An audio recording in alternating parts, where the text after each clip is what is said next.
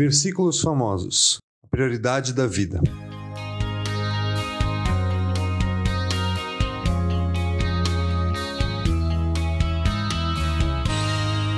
Busquem, pois, em primeiro lugar o reino de Deus e a sua justiça, e todas essas coisas lhes serão acrescentadas. Mateus 6:33. Esse versículo é um exemplo claro de textos usados ao bel prazer de pessoas que buscam apenas seus interesses, que creem que o Deus que os criou tem a obrigação de servi-los.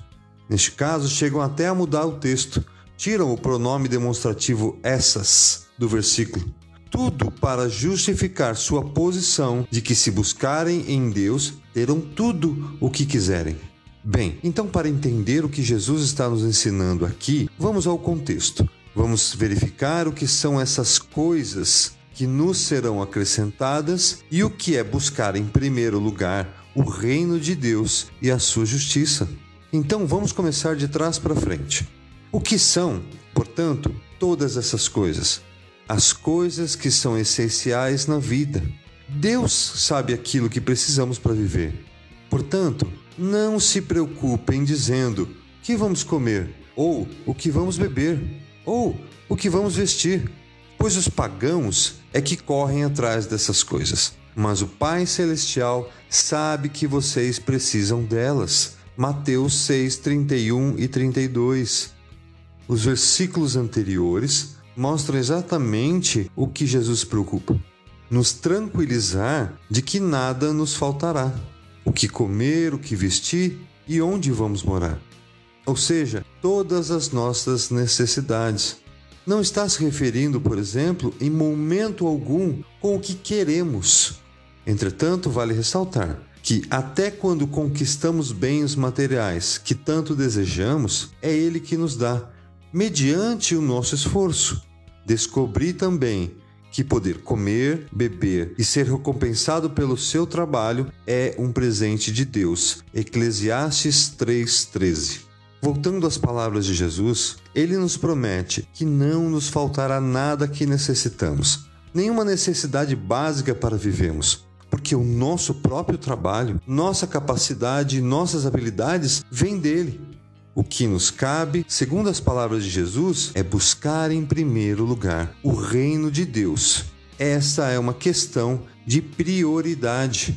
Ouvi certa vez uma frase do professor Sérgio Cortella, um filósofo brasileiro, que disse o seguinte: Uma das coisas mais importantes da vida é entender que a palavra prioridade não tem S ou seja, não tem plural. Se você disser tenho duas prioridades, é porque não tem nenhuma.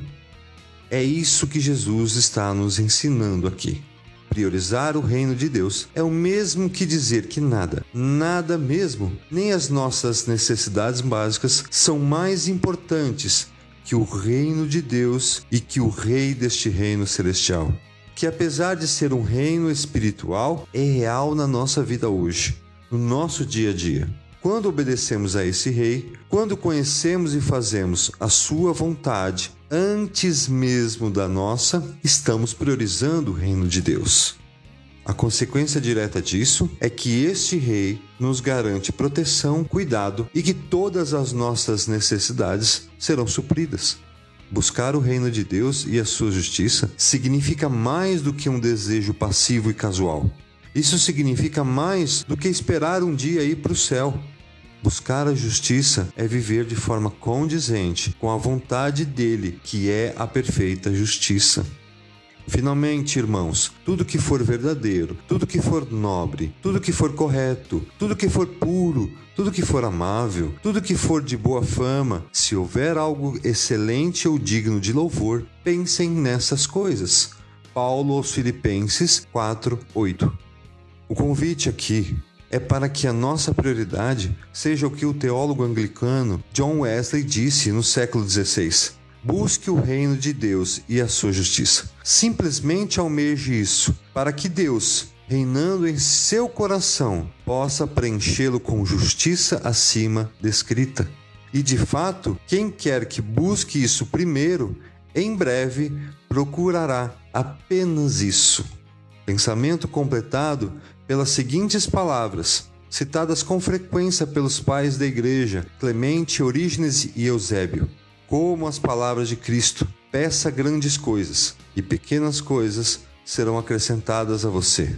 Pergunte coisas celestiais, e coisas terrenas serão acrescentadas a você.